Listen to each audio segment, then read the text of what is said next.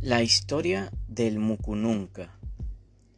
José Juan Jiménez, un canario que llegó a Venezuela siendo un niño, está a punto de cumplir los 100 años de edad y está más amargado que viejo.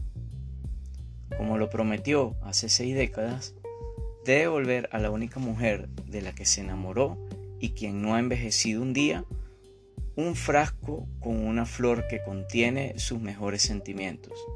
Para ello, debe acudir a un descendiente quien llevará la promesa de vida hasta el Mucununca, un pueblo olvidado de los Andes venezolanos, un sitio mágico que está escondido para la mayoría de las personas comunes.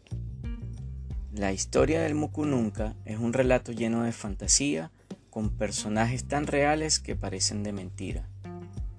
Un pequeño trotamundos, inventor de pócimas milagrosas y del afrodisíaco más potente del mundo. Un cura tan bueno que, después de muerto, no entró al cielo, y una mujer con una extraña maldición que solo puede ser vencida cuando consiga el verdadero amor. Son algunos de ellos. En ese pueblo ocurren cosas extraordinarias, pero la más significativa es una historia de amor corta pero llena de eternidad, como las que la tarde o temprano le suceden a todos los mortales de este lado del mundo. En palabras de Claudio Nazoa, la verdad es que mi querido ahijado y amigo autor de la historia del Mucununca me ha sorprendido con su desbordante y peligrosa imaginación.